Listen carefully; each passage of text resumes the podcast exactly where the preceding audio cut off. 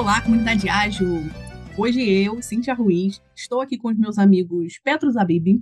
Fala, comunidade ágil, beleza? Cláudio Parizon. Olá, comunidade. Oi, pessoal, tudo bem com vocês? Opa! E com duas convidadas especialíssimas que já tiveram aqui, então estamos cumprindo a nossa promessa de voltar ao assunto com a Karen, Karen Monterley e com a Juliana Goulart. Elas são PPs ágeis e a gente voltou nesse episódio aqui para falar sobre cultura e liderança na visão delas. Oi, meninas, tudo bom? Muito obrigada. Bem, eu sou Karen Monterley, da Amanecer. É, a Amanecer é uma empresa novinha, né? Ano que vem está fazendo aniversário aí dois aninhos. Uma empresa nova, mas que vem aí gerando um impacto interessante no mercado em relação ao posicionamento, posicionamento em cultura organizacional e também na postura, na atitude, comportamentos da liderança. Então, esse é um pouco do amanhecer. Né? Eu sou professora também, trabalho aí nesse universo corporativo, né, que a gente aprende tanto todos os dias, tem a minha consultoria, dou aula, enfim, tem todo um histórico aqui, mas acho que quem já conhece a gente já sabe um pouco dessa parte, né? Ju? Perfeito, obrigada. Bom, é, eu sou Juliana, né? Hoje trabalho como head de pessoas e cultura da Nat Farm e temos também, né? A gente se juntou eu e Karen quando a gente começou a olhar aí no mercado. Né, eu trabalhei muitos anos como business partner e trabalhando com agilidade no dia a dia como BP. E aí a gente viu essa necessidade e aí juntamos aí a minha expertise com a expertise dela e começamos a falar sobre BP ágil e a necessidade da gente ter isso no dia a dia. E aí, eu acho que eu já falei também no outro episódio, mas trazendo um pouquinho de quem é a Juliana fora do LinkedIn. né? Sou mãe, tenho dois filhos, tenho três gatinhas adotadas, e é isso. É um prazer estar aqui. Muito obrigada pelo convite. Que isso, sejam sempre muito bem-vindas. E aí, como a gente falou no último episódio, se você não, não ouviu, volte lá para ouvir, que também ficou muito bom o nosso primeiro episódio juntos. É, o de hoje, a gente, a gente pensou em dividir em, duas, é, em dois grandes temas que a gente achou que ficou que a gente poderia explorar mais, né? Que é cultura e liderança. Então, queria que vocês. É, vamos começar por cultura. Como é que a gente. Como é que uma BP ágil pode ajudar a ampliar essa cultura ágil dentro das empresas? É, essa pergunta é difícil, né? Porque quando a gente fala de cultura, a gente sabe que a gente está falando de algo que é muito mais macro, né? Eu acho que o ponto principal aqui, quando a gente fala da, da business partner, do papel dela, é a gente primeiro entender, acho que talvez até um passo para trás, né? Como que a organização hoje está enxergando a cultura? Será que essa cultura, ela está realmente alinhada ao que a gente fala hoje na, na agilidade, dos valores da agilidade, né? Do que a gente acredita que é importante hoje dentro de uma organização? Porque se a gente não tem uma cultura hoje alinhada com o que a gente almeja, o que a gente vende, a gente provavelmente vai ter aí um impacto muito grande no papel da DT ágil. Porque esse, é, é, o que a gente, o que né, a gente fala bastante, que o Peter Druck trouxe, né? Que é a cultura como a estratégia no café da manhã, né? E a gente sempre complementa almoço, jantar.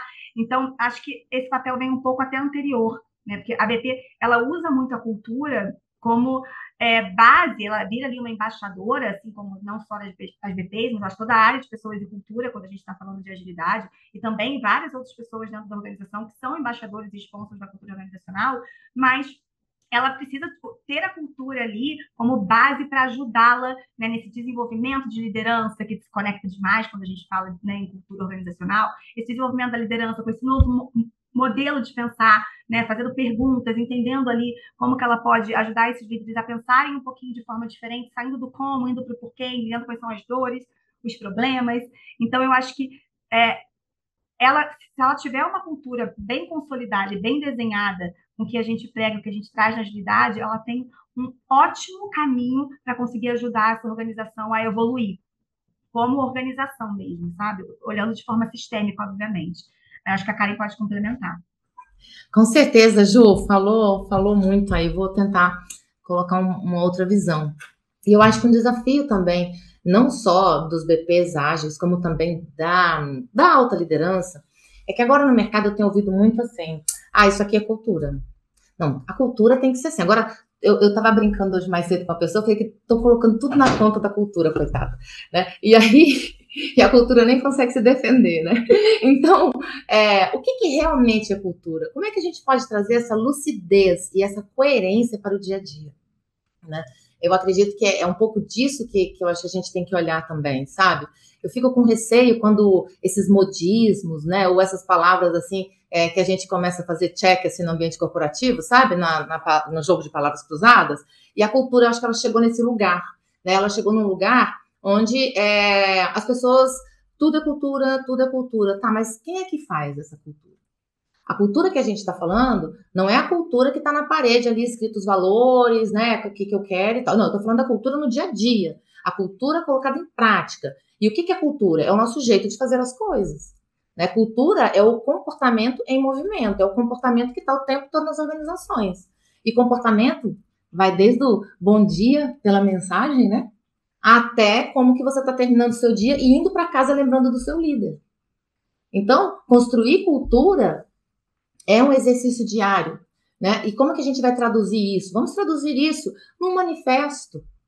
Mas qual é o manifesto dessa organização? Que que essa como, como que essa organização se coloca ali de alma? Eu, pessoalmente, gosto muito de manifesto, né? O Amanhecer tem um manifesto lindo, inclusive, viu, gente? Manda, manda um manifesto pra gente, pra gente dar uma lida, ou a gente pode marcar, inclusive, um bate-papo só para falar sobre o manifesto. Fiquei curioso agora. ah, com certeza! E, e cara, e na sua, na sua visão, quando a gente fala de liderança, a gente tem uma certa dificuldade, eu acho, ali, para várias pessoas, que é de que liderança que nós estamos falando. Né? Nós, todo mundo pode ser um líder, mas até onde vai a força e o poder deste líder efetivamente para conseguir mudar é, a, a, cultura, o ambiente como um todo dentro da organização. Né? Então, o que eu estou querendo dizer é o seguinte: você tem um SM, ele é um líder. Você tem um dev, ele é um líder. Mas esse dev ele não vai conseguir mudar a cultura da empresa. É, ele vai precisar, ele tem um limite de influência dele dentro do, dentro do, do todo, né? Uhum. É, até onde você acha que a cultura é aquilo que as pessoas efetivamente elas fazem, beleza? Mas até onde esse, esse grupo de pessoas conseguem efetivamente é, é, mudar a cultura se o líder principal, que é o CEO, ele não se comporta como deveria. Vou até usar um exemplo do, do Vitor no LinkedIn dessa semana. Cara, você hum. fala para não mandar é, mensagem para os seus liderados depois das 19 horas. E você manda às 21, às 22, às 23. Cara, você tem um monte de líder ali que não faz isso. Mas o dono da empresa faz e faz com todo mundo. Ele manda não só para quem está diretamente ligado a ele, como para aquele deve que influencia as pessoas. Na sua visão, essa galera consegue mudar a cultura da empresa ou você, a gente acaba ficando limitado no que o dono, o CEO, entende que, que é o que ele quer, a cultura dele, que ele entende que é válido. Ó, gente, e até complementando fazer... só essa pergunta do Petro, que muitas vezes vem mensagem do RH depois do horário.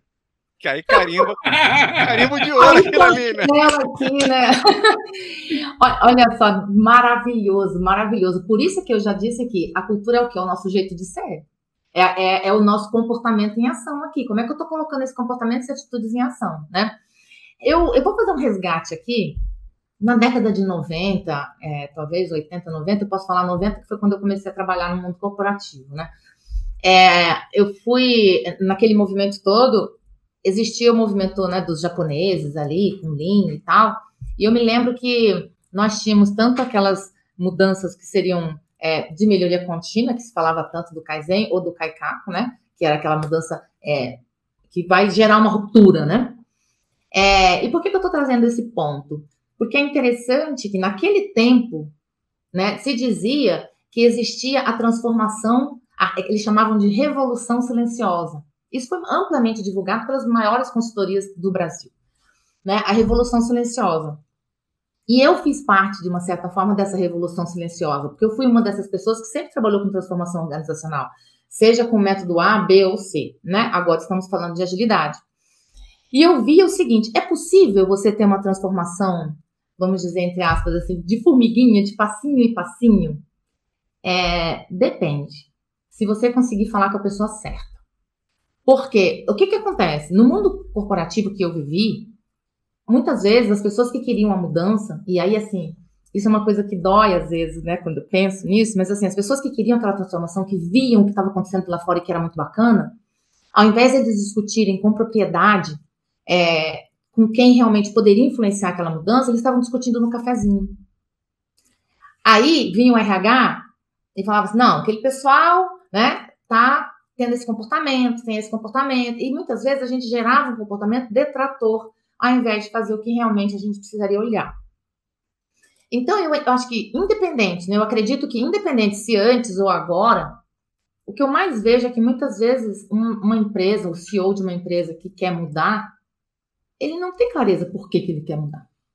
E aí, se ele não tem clareza por que, que ele quer mudar, ou porque ah, é que no ágil me falaram que é tudo mais rápido, gera um resultado mais rápido, eu estou precisando disso, eu preciso acertar meu produto. Você vê que a pessoa começa a falar coisas até desconexas às vezes, entende?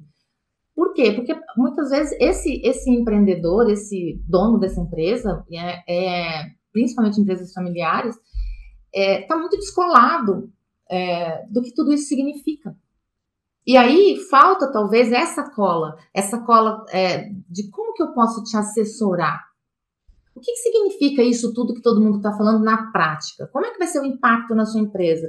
Por exemplo, eu estava conversando com o CEO de uma empresa na semana passada, uma empresa familiar, e ele queria trabalhar, fazer uma transformação. É, e ele queria trabalhar com OKRs. Aí eu falei, como é que é a, trans a transparência na sua empresa? Né? Como é que vocês lidam com a transparência? Não, a gente não divulga tudo. Aí ele começou, me passou lá um pouco do que, que era transparência para eles. Eu falei, talvez o OKS não seja o melhor meio para vocês trazerem essa operacionalização da sua estratégia.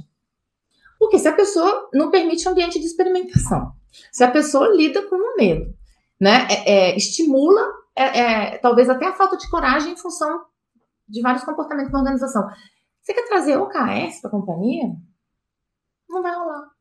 É sobre isso, sabe? Então, por isso que eu te falo, isso depende, né? É resposta de consultor, né, gente? faz sentido?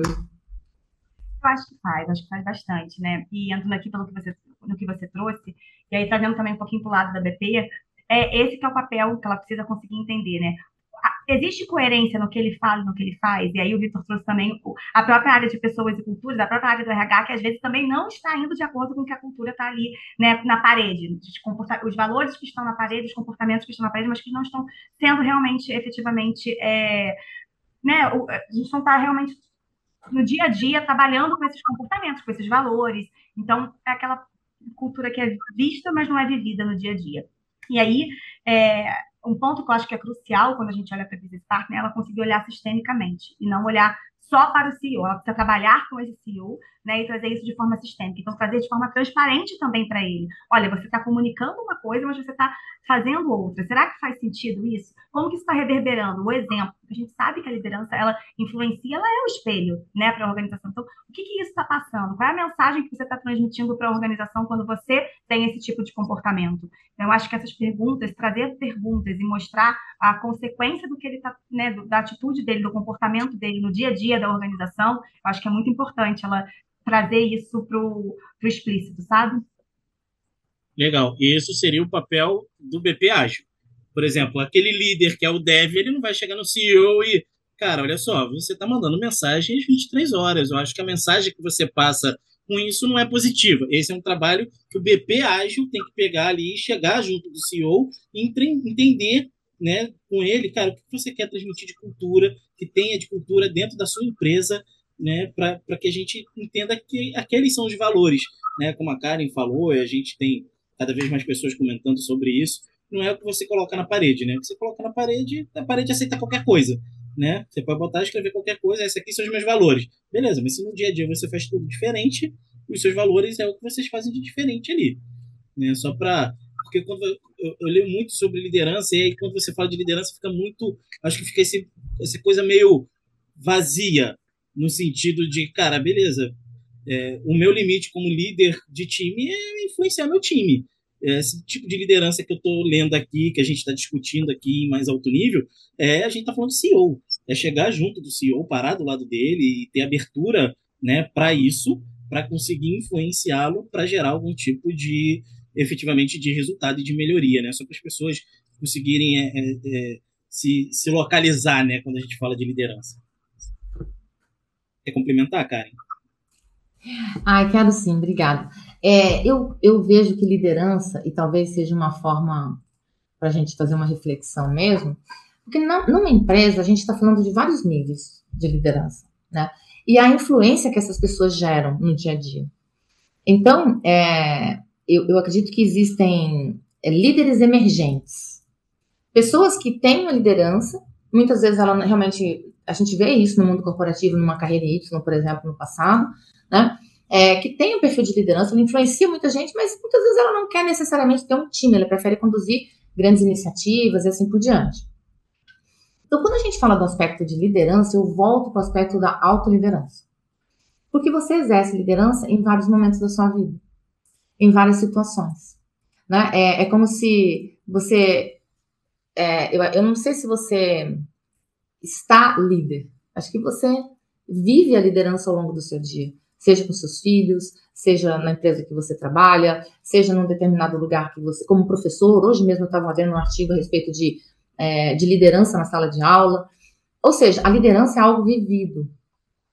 Né? E a autoliderança é que embasa tudo isso. E como nós queremos construir a cultura, seja em torno da gente, seja no mundo organizacional, vai depender muito é, de como, como nós vimos a nossa atuação e principalmente com a intenção que nós colocamos nisso.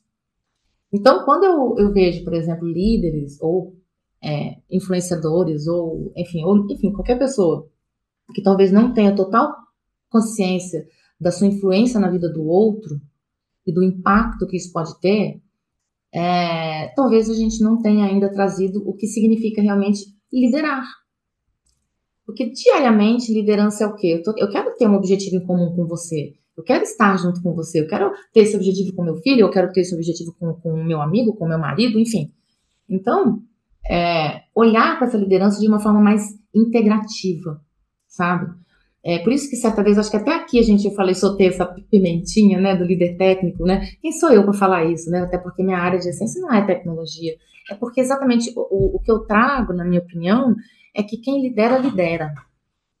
Sabe? Não, não sei se você lidera A, B ou C públicos ou quantidade de pessoas, né? Quando você tem consciência do impacto que você pode gerar na sociedade, desde o bom dia que você dá para o seu porteiro até a hora que você vai dormir, acho que dá para repensar a vida, sabe? Então, acho que liderança é muito maior, na minha opinião. Sensacional. Concordo muito com o que você falou. E até a própria questão do quem lidera, lidera, né? Ele lidera não por patente, sim por ser uma referência ali, né? Ele, ele conduz a galera junto com ele pelo que ele faz. Mas eu queria pegar um gancho ali no que a Juliana falou sobre o próprio feedback do CIO e até pegando esse feedback dando para a própria liderança também, né? Se vocês entendem que o BP ágil ali é, tem e consegue ter né, este nível de autonomia para falar com o CIO e com liderança, e até que ponto também, é, vendo uma questão mais conceitual, generalista ali, o quanto também, é, tendo esse nível de autonomia, né, o BPA vai querer padronizar e encaixotar líderes com um único formato também, que é a outra vertente uhum. disso também. A hora que ele começa a ter influência, ele começa a querer a ele gerar um padrão que ele, na concepção dele, é bom, e isso tira a autonomia do gestor. Então, assim, são sempre caminhos muito tênues ali de influência versus uma padronização que todo mundo tem que seguir, né? E aí queria que vocês expliquem um pouquinho mais como vocês veem, como é que ajuda a galera nesse bom senso aí, se tem como dar dicas sobre isso, né? Ô Ju, eu posso trazer uma parte que eu acho que a maior parte você contribui, mas eu queria trazer um ponto aqui. É, acho que a BP ela vai ter influência na medida em que a sua liderança no RH é, tem até uma frase do Frederico Laloux do Reinventando as Organizações que é isso, se não me engano. É, o nível de consciência de uma empresa ela não pode extrapolar o nível de consciência da sua liderança. E, e eu acho que vai ser muito isso. Você pode ter, por exemplo, a Juliana, uma BP que tem determinado conhecimento, é, capacidade de relacionamento, construção, análise crítica, enfim. Mas se ela esbarra numa liderança no RH que está com medo de perder poder, entre aspas, ela não vai conseguir. Então, percebe assim, na minha opinião, que a liderança ela volta num lugar assim, eu preciso ressignificar o que é a minha atuação enquanto área de pessoas. Eu preciso descentralizar as decisões e ter pessoas mais fortalecidas nas áreas de negócio e eu preciso desenvolver o meu time. Esse é o olhar do RH, né? Que seria o adequado. E aí, com a Ju. Eu acho que, né, trazendo é, o dia a dia da BT, eu acho que o papel da BT é se fazer cada vez mais desnecessária. Eu acho que é isso que ela precisa incorporar, a BPA, sabe? Então, ela trazer ali esse desenvolvimento para a liderança, para o C-Level, para quem ela está ali realmente atendendo e, e, no dia a dia. Então, acho que o papel dela, eu trago muito esse papel de fazer as perguntas, dela ouvir e fazer as perguntas, porque o ponto principal é ela conseguir entender que esse líder está se desenvolvendo, que ele está, ele está conseguindo ter um outro olhar, Já que, ok, talvez ela não vá conseguir ser todo, né, desnecessária, mas ela não vai também conseguir, muitas vezes a gente vê modelos de business partner onde ela não consegue atuar em todas as áreas, são modelos muito, as pessoas estão sobrecarregadas, a própria business partner às vezes está sobrecarregada, então ela precisa o quê? Priorizar. Então, nesse momento, ela precisa estar sendo desnecessária em algum lugar para que ela possa priorizar o outro, ou pelo menos né, não consegue dar tanta ênfase. Então, acho que o papel dela é, de fato, mudar o modelo mental, mudar a forma como as pessoas pensam. E aí a gente está falando também de comportamentos, que é muito difícil, a gente sabe, eu acredito que você mudar comportamentos é algo,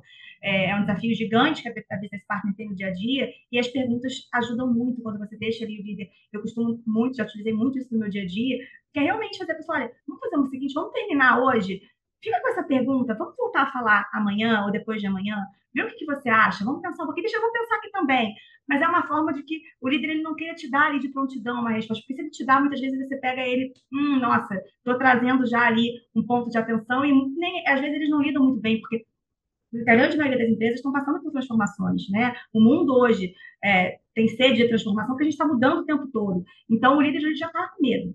Ele tem medo. Essas lideranças que você chamou de emergente, né, Karen? Eu costumo muito utilizar a palavra situacional. A gente sabe que hoje, cada vez mais, a gente vê isso no dia a dia das organizações, lideranças situacionais aparecendo, tomando esse papel e os líderes com medo, né? Porque, nossa, e agora?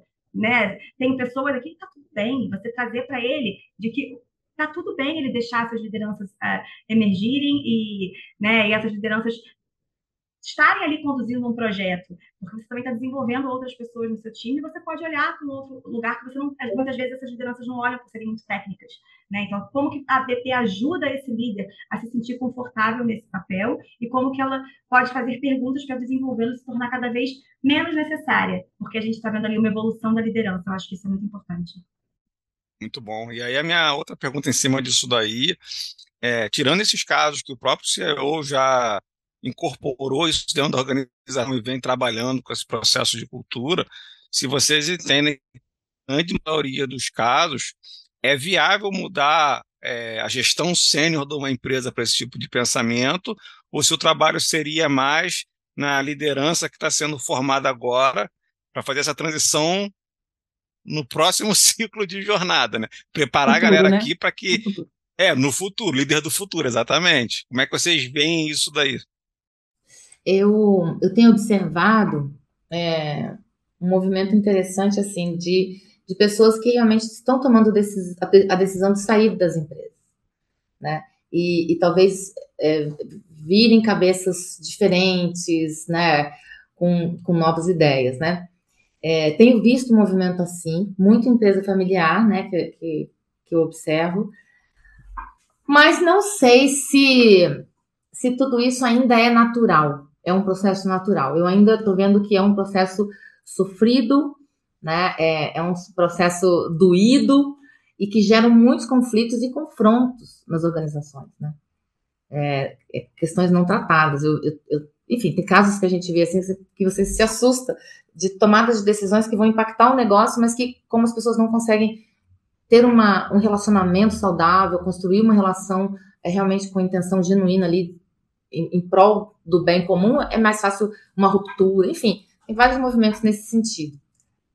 É, eu até você me lembrou, né? Vocês me lembraram com essa pergunta, o que aconteceu agora recentemente na OpenAI, e OpenAI, né? Que foi lá com o, o caso do Sam Altman.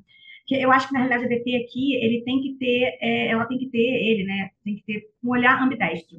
Então, acho que não é. Será que adianta você olhar só para o conselho e não olhar para a liderança? Ou olhar para a liderança sênior e não olhar para outra liderança, que é a liderança que vai emergir depois da sênior? Será que adianta olhar para a liderança só, só, só essa liderança júnior e não olhar para a liderança sênior? Enfim, acho que não existe receita de bolo. Acho que ela precisa ter esse olhar ambidestro e estar tá trabalhando ali com essas duas camadas e desenvolvendo esse time. E aí a gente vê que essas disrupções estão acontecendo no mercado. Esse exemplo né, é, é, um exemplo bem claro de algo que aconteceu agora semana passada, e que o conselho, né, que deveria ter ali o poder, acabou tendo que é, pedir demissão, né, sair. Então, enfim, é, de fato, a gente está vendo essas disrupções acontecerem. Olha só, gente, eu queria é, vir com um ponto que, que assim, eu acho até, até complexo de falar, mas é, mais para a gente entender também, porque, assim, sobre os líderes, né, eu acho que, de uma maneira geral, hoje se tem uma, uma noção muito melhor sobre é, o tipo de líder que as empresas querem ter ou precisam ter, né? E então existem as boas práticas, existem os conceitos novos, esse novo mindset que a gente está tá aqui falando. E é interessante, eu acho, que de uma forma geral, e talvez possa até estar tá acontecendo aqui comigo e eu não sei, a gente acha que a gente tem essas coisas, né? Ó, oh, eu, eu sou assim, eu tô, tô fazendo isso. Mas, mas muitas vezes você não está. Né? Agora mesmo, por acaso, eu estava vendo lá no LinkedIn, tinha um cara, né, um líder, que até mudou de empresa, né? era de uma empresa, mudou para outra, mas assim, é, ele estava meio distante de ser esse líder que a gente, sabe, que a gente gosta, que a gente quer ter e tal. Mas é interessante que no LinkedIn ele posta umas frases bonitas, né, sobre o líder e tal, mostra a equipe dele, o pessoal sorrindo. Assim, eu sinceramente espero que nessa empresa nova ele, ele as fichas tenham caído e ele esteja tendo uma postura diferente. Sinceramente, eu adoraria que isso acontecesse para o bem dele, para o bem do time dele, para o bem da empresa. Mas a experiência nossa mostra né, que, que ainda tem muita gente que talvez ache que está fazendo e não está, que não é e tal. E, obviamente, os feedbacks são importantes, né? Seja o feedback do seu gestor imediato, ou dos pares, ou do próprio time, né?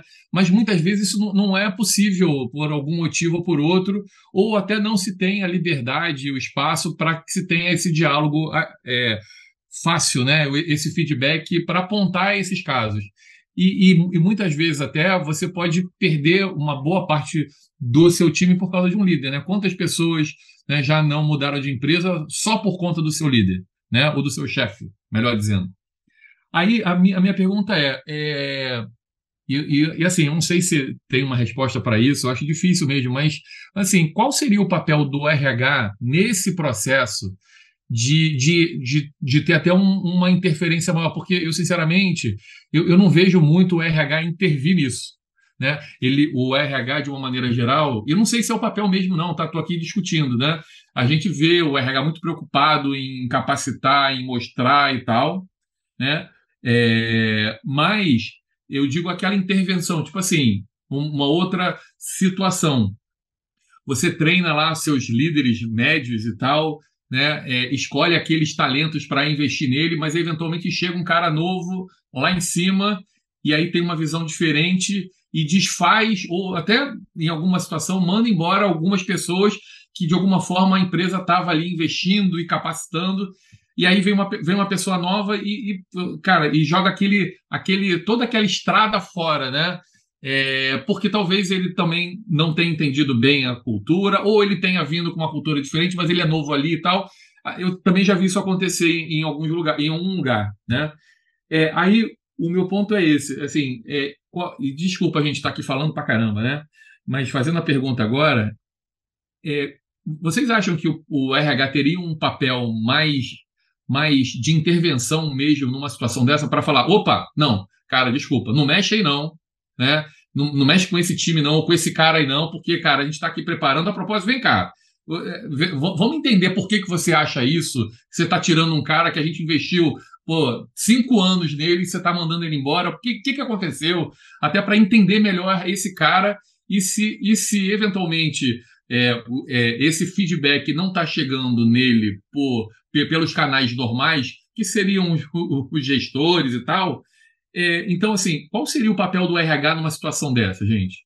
Ou, ou, ou sabe, é, é só uma consultoria mesmo? Ou ela pode intervir direto? Falar, cara, sabe, é... Deixa, deixa, eu só responder antes das meninas. Eu acho que, na minha visão, tá? As meninas podem dizer se está certo ou errado.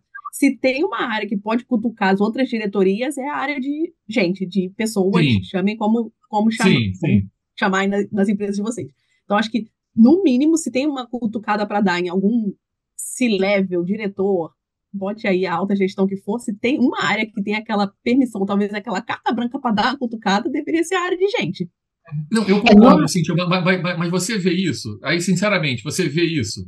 Eu já vi, eu já vi. Ah, legal. é isso que eu ia falar de, agora. De, é. de PX, aqui na empresa chama PX, na empresa que eu tô agora, né, chama People Experience, mas enfim, RH, área de gente, seja qual for o nome no, é. do RH. Eu já vi isso acontecer. Legal. Exatamente. Isso que eu ia falar agora. Eu ia falar que, primeiro, depende da cultura da empresa. Segundo, depende de quem está sentado nessa cadeira de RH Porque tem um, um elemento para sentar nessa cadeira que é coragem. E muitas vezes você vê pessoas é, concordando simplesmente com a liderança, porque não, não quero, não quero me indispor e tal. Então, é, acho que depende de quem é que assumiu essa responsabilidade com tantas vidas. É, eu posso dizer por mim, por exemplo, aconteceu comigo um caos, vou contar um caos, tá bom? É bem rapidinho esse caos. Eu trabalhava numa empresa e a executiva lá, X, queria demitir a moça. A moça tinha 11 anos de casa. Eu falei, bem, você chegou aqui agora, né? Tipo, entrou na esquina aqui, já tá querendo demitir essa moça que tá aqui há 11 anos, mas assim, o que aconteceu, né? Nesse mês que essa moça tá assim, gente? E aí, a gente foi conversando e tal. Ela falou assim: não, eu não quero, me deu os motivos pelos quais ela não queria mais a menina e tal. E eu falei assim: não, não tenho, eu não tenho coragem de desligar essa pessoa nessa condição. É desumano, é inaceitável. E aí a gente fez uma proposta e eu fiquei dentro da empresa. Falei: olha, eu quero três meses com essa posição garantida dessa pessoa para a gente recolocar essa pessoa numa outra posição. Agora, demitir a pessoa por conta dessas questões não cabe. Fizemos isso, essa menina ficou na empresa até agora, até pouco tempo eu sei que ela ainda estava nessa empresa. Ou seja, às vezes, um, uma pessoa que assume uma determinada posição também quer. E aí, gente, quem nunca viu isso antes, né? Me desculpa, pode ser que aconteça na França, mas assim, muitas vezes um líder chega, senta numa cadeira e fala: ah, eu vou dar uma mexida nesse, nesse fulano, porque eu quero tra trazer o fulano da outra empresa que eu conheci, que eu trabalhei. Vai formar o seu time.